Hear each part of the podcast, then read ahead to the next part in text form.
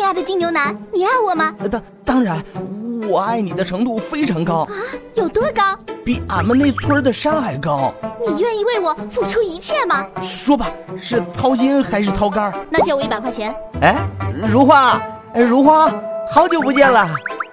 话说，要甩掉贪财的金牛男非常容易，只要向他借钱就行，父母还不用太高，好分手。金牛男在学生时代还算受欢迎，细心体贴、朴实忠诚，会送伞会熬粥，十足的暖男。但是出了学校，金牛男的屌丝本质只要请他吃顿自助餐，分分钟让贪吃的金牛男消灭六块腹肌，变身为猥琐肚腩大叔，让你永远都不知道下次给他买裤子该打出几号。都说他腼腆像个老实人，其实就是一无趣闷骚男。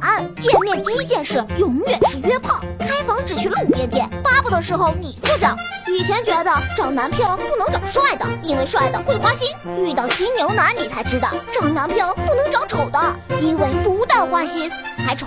大家都说宁愿听唐僧唠叨，也不要跟金牛男吵架。他的脾气如同他肚腩一样强大，能记得一堆以前他的付出，还有你的错事，让我惊愕。他是不是今年最强大的翻旧账冠军？如果金牛男中了一百万彩票，恭喜你，他终于舍得在你身上花费超过一千了。